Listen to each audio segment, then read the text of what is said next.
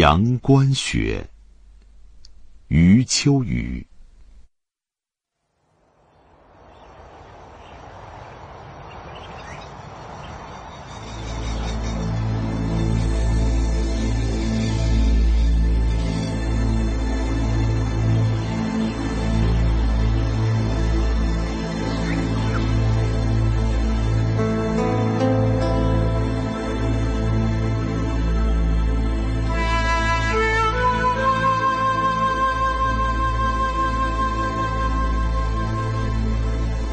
中国古代，一为文人，便无足观。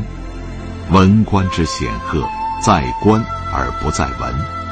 他们作为文人的一面，在官场也是无足观的。但是事情又很怪异：当峨冠博带早已零落成泥之后，一杆竹管笔偶尔涂画的诗文，竟能镌刻山河，雕镂人心，永不漫换。我曾有缘在黄昏的江船上仰望过白帝城，顶着浓烈的秋霜登临过黄鹤楼，还在一个冬夜摸到了寒山寺。我的周围人头济济，差不多绝大多数人的心头都回荡着那几首不必引述的诗。人们来寻景，更来寻诗，这些诗。他们在孩提时代就能背诵。孩子们的想象诚恳而逼真，因此这些城、这些楼、这些寺，早在心头自行搭建。待到年长，当他们刚刚意识到有足够脚力的时候，也就给自己付上了一笔沉重的宿债。焦渴的期盼着对诗境实地的踏访，为童年，为历史，为许多无法言传的原因。有时候，这种焦渴，简直就像对失落的故乡的寻找，对离散的亲人的查访。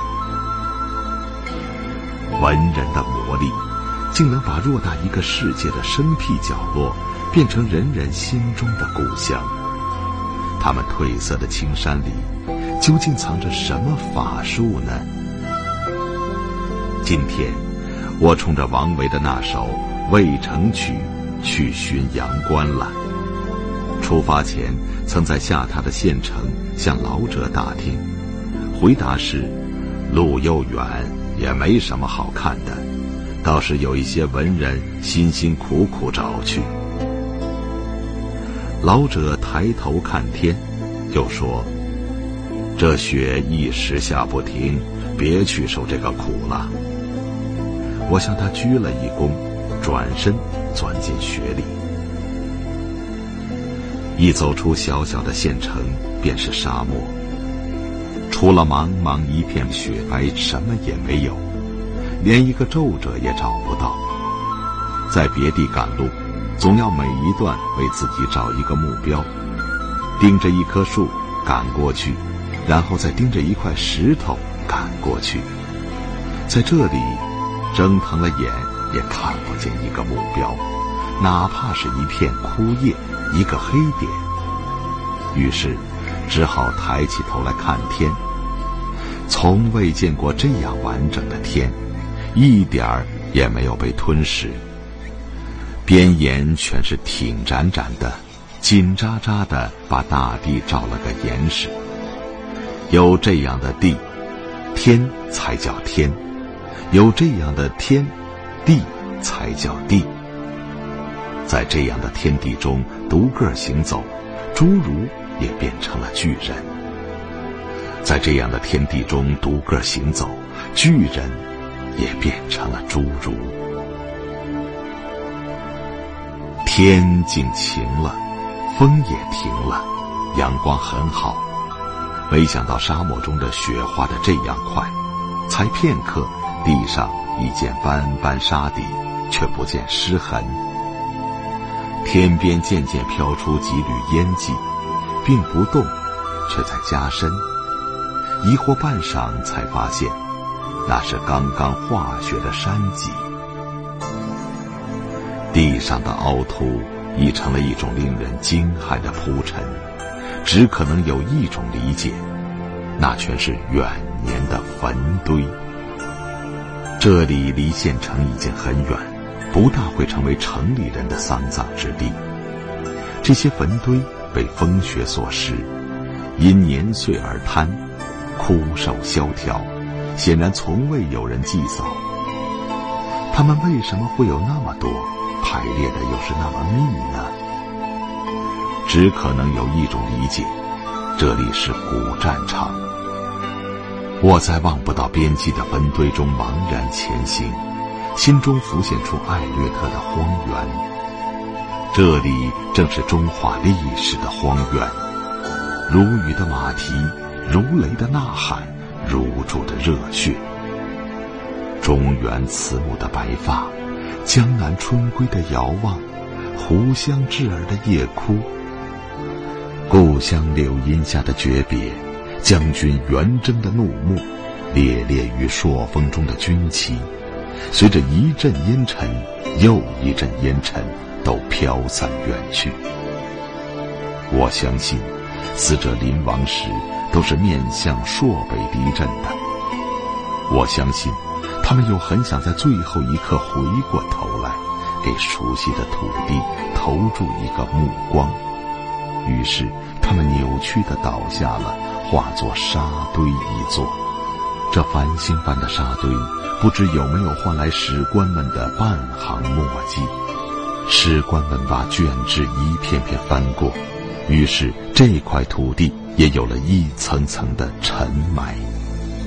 堆积如山的二十五史，写在这个荒原上的篇页，还算是比较光彩的，因为这儿毕竟是历代王国的边远地带，长久担负着保卫华夏疆域的使命，所以这些沙堆还站立的较为自在。这些篇页也还能哗哗作响，就像干旱单调的土地一样。出现在西北边陲的历史命题也比较单纯，在中原内地就不同了。山重水复，花草掩阴，岁月的迷宫会让最清醒的头脑胀得发昏。晨钟暮鼓的音响总是那样的诡秘和乖戾。那儿没有这么大大咧咧铺张开的沙堆，一切都在重重美景中发闷。无数不知为何而死的怨魂，只能悲愤懊丧的深潜地底。不像这儿，能够袒露出一纸风干的青史，让我用二十世纪的脚步去匆匆抚摸。远处已有树影，急不敢去。树下有水流，沙地也有了高低坡斜。登上一个坡，猛一抬头，看见不远的山峰上有荒落的土墩一座。我凭直觉确信，这便是阳关了。树愈来愈多，开始有房舍出现。这是对的，重要关隘所在，屯扎兵马之地，不能没有这一些。转几个弯，再直上一道沙坡。爬到土墩底下，四处寻找，近旁正有一碑，上刻“阳关古址”四字。这是一个俯瞰四野的制高点，西北风浩荡万里，直扑而来，踉跄几步方才站住。脚是站住了，却分明听到自己牙齿打颤的声音。鼻子一定是立即冻红了的，喝一口热气到手掌，捂住双耳，用力蹦跳几下，才定下心来睁眼。这儿的雪没有化，当然不会化。所谓古址，已经没有什么顾忌，只有近处的烽火台还在。这就是刚才在下面看到的土墩，土墩已坍了大半。可以看见一层层泥沙，一层层苇草，苇草飘扬出来，在千年之后的寒风中抖动。眼下是西北的群山，都积着雪，层层叠叠，直伸天际。任何站立在这儿的人，都会感觉到自己是站在大海边的礁石上，那些山全是冰海冻浪。王维实在是温厚到了极点，对于这么一个阳关，他的笔底仍然不露凌厉惊骇之色，而只是缠绵淡雅的写道：“劝君更尽一杯酒，西出阳关无故人。”他瞟了一眼渭城客舍窗外青青的柳色，看了看友人已打点好的行囊，微笑着举起了酒壶。再来一杯吧，阳关之外，就找不到可以这样对饮畅谈的老朋友了。这杯酒，有人一定是毫不推却，一饮而尽的。这便是唐人风范。他们多半不会洒泪悲叹、指眉劝阻，他们的目光放得很远，他们的人生道路铺展得很广。告别是经常的，步履是放达的，这种风范在李白、高适、岑参那里焕发得越加豪迈。在南北各地的古代造像中，唐人造像一看便可识认。形体那么健美，目光那么平静，神采那么自信。在欧洲看蒙娜丽莎的微笑，你立即就能感受，这种恬然的自信，只属于那些真正从中世纪的梦魇中苏醒，对前途挺有把握的艺术家们。唐人造像中的微笑，只会更沉着，更安详。在欧洲。这些艺术家们翻天覆地的闹腾了好一阵子，固执的要把微笑输送进历史的魂魄。谁都能计算，他们的事情发生在唐代之后多少年，而唐代却没有把他的属于艺术家的自信延续久远。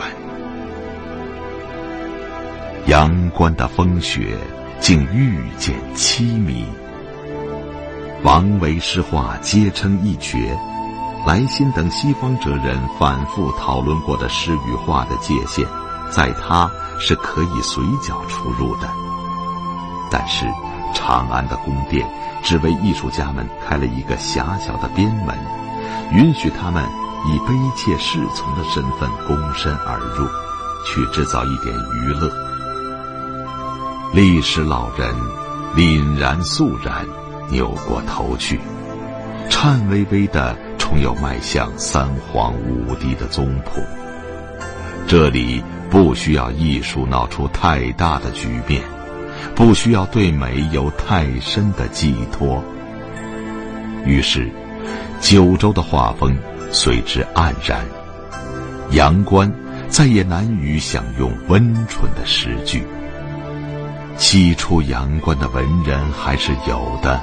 只是大多成了折冠逐臣，即便是土墩，是石城，也受不住这么多叹息的吹拂。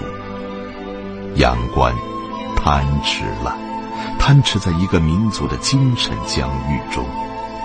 它终成废墟，终成荒原。